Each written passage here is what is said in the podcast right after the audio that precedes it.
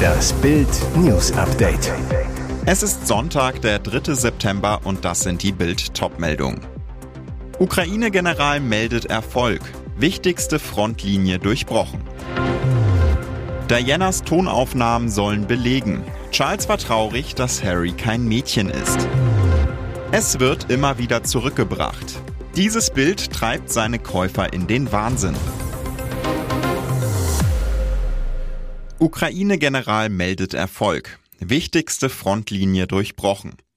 Jetzt bestätigt die Ukraine auch offiziell, die wichtigste Verteidigungslinie der Russen an der Südfront wurde durchbrochen. Dies sagte Brigadegeneral Alexandre Tarnawski dem britischen Guardian. Die ukrainischen Streitkräfte haben demnach die erste russische Verteidigungslinie in der Nähe von Saporischia durchbrochen. Jetzt rechnen sie mit einem schnellen Vorstoß auf die zweite Verteidigungslinie, die dem General zufolge deutlich schwächer als die erste sei.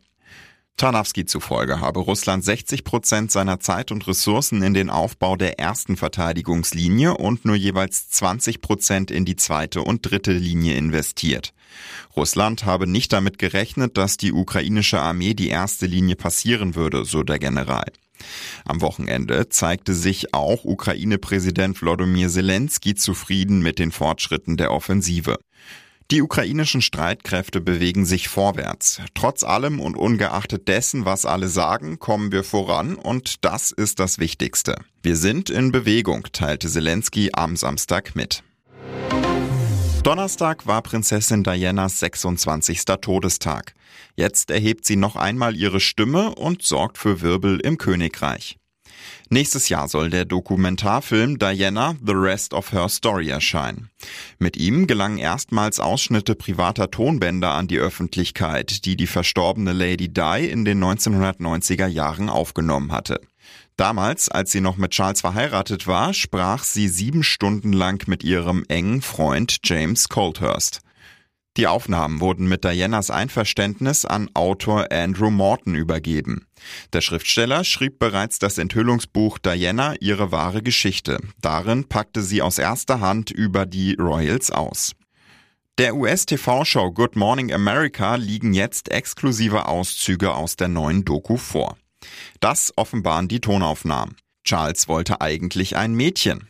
Diana erinnert sich. Mein Mann redet kaum mit Mama, denn bei Harrys Taufe ging Charles zu ihr und sagte, weißt du, wir sind so enttäuscht, wir dachten, es würde ein Mädchen werden. Die Reaktion? Mami hat ihm den Kopf abgerissen und gesagt, ihr solltet euch glücklich schätzen, dass ihr ein normales Kind habt. Wegen dieses Zoffs habe Charles nicht mehr mit ihr sprechen wollen. Dianas Mutter, Frances Shand Kidd, soll einen wesentlichen Anteil am Eheaus gehabt haben. Auch Thema das zerrüttete Verhältnis zu ihrer Stiefmutter Rain. Diana habe ihr Ich hasse dich so sehr an den Kopf geworfen.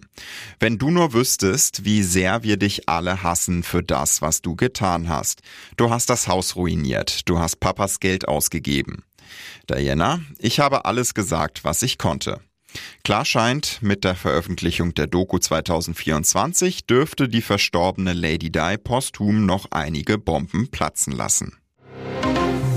Der Preis ein echter Schnapper. Wer es mag, kann dieses spezielle Bild für gerade mal 20 Pfund kaufen. Da gibt es nur ein Problem, wie die Notizzettel im Schaufenster eines südenglischen Trödelladens verraten. Es ist das Porträt eines jungen Mädchens mit halblangen Haaren und einem roten Kleid. Irgendwie unspektakulär, doch die bisherigen Käufer haben es jeweils schnell wieder zurückgebracht. Wie unter anderem die Zeitung The Telegraph schreibt, bekam der Verkäufer das Bild mit der Begründung zurück, das Mädchen habe eine unheimliche Aura. Steve Ellich, Mitarbeiter in dem Charity-Shop im Dörfchen St. Leonards on the Sea, sagte der Zeitung, die Käufer haben angegeben, die Augen des Mädchens würden dir auf unheimliche Weise durch den Raum folgen. Nachdem ein Mann dem Laden das Bild zum Verkauf gegeben hatte, vertickte Ellich das Werk für 25 Pfund. Nach nur zwei Tagen sei die Käuferin zurückgekehrt und habe gesagt, ich muss dieses Bild loswerden. Doch es wurde noch verrückter.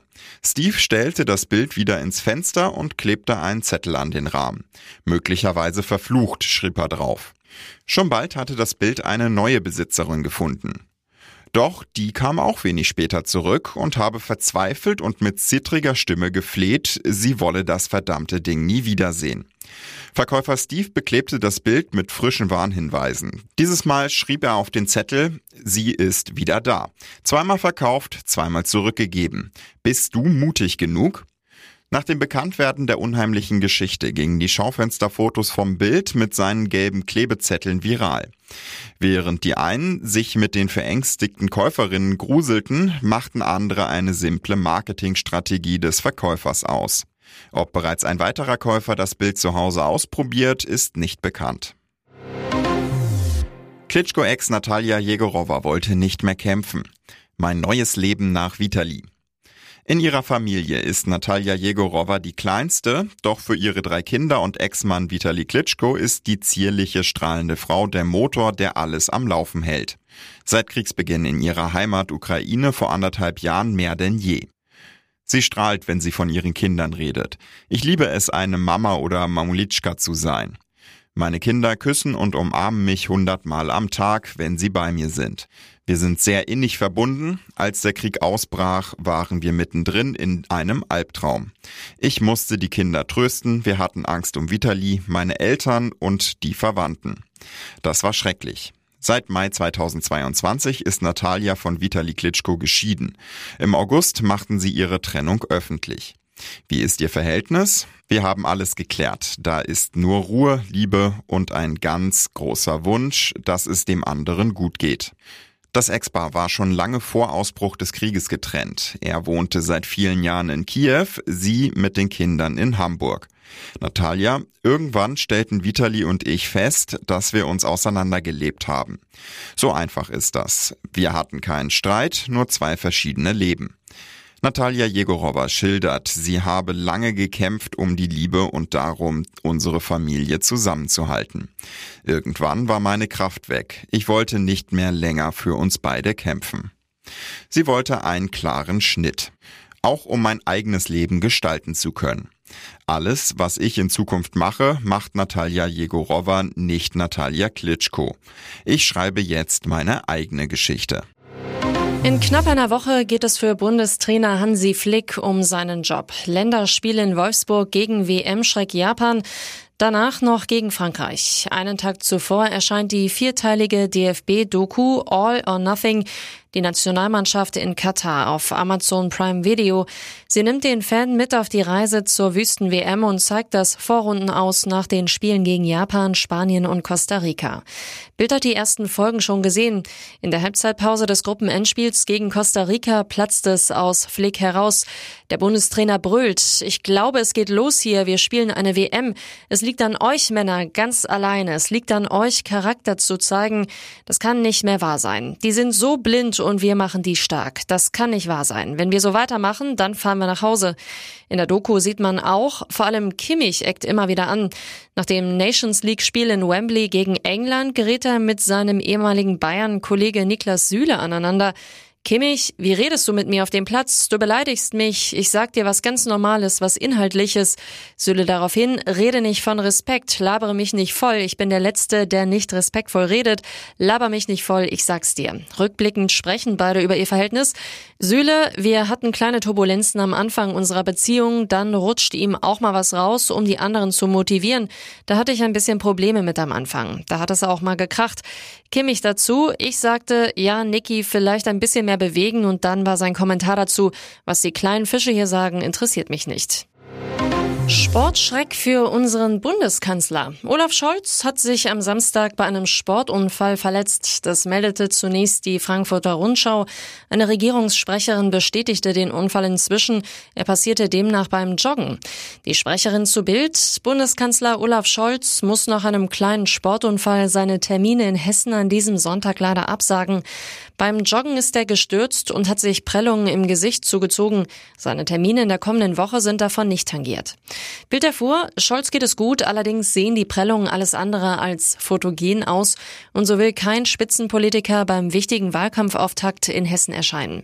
Unter anderem wollte Scholz die hessische SPD-Spitzenkandidatin und Bundesinnenministerin Nancy Faeser bei ihrem Wahlkampfauftakt in Bad Homburg unterstützen Außerdem hatte Scholz einen Besuch in Hering geplant, um dort das 25-jährige Bundestagsjubiläum seines Parteikollegen Michael Roth zu würdigen.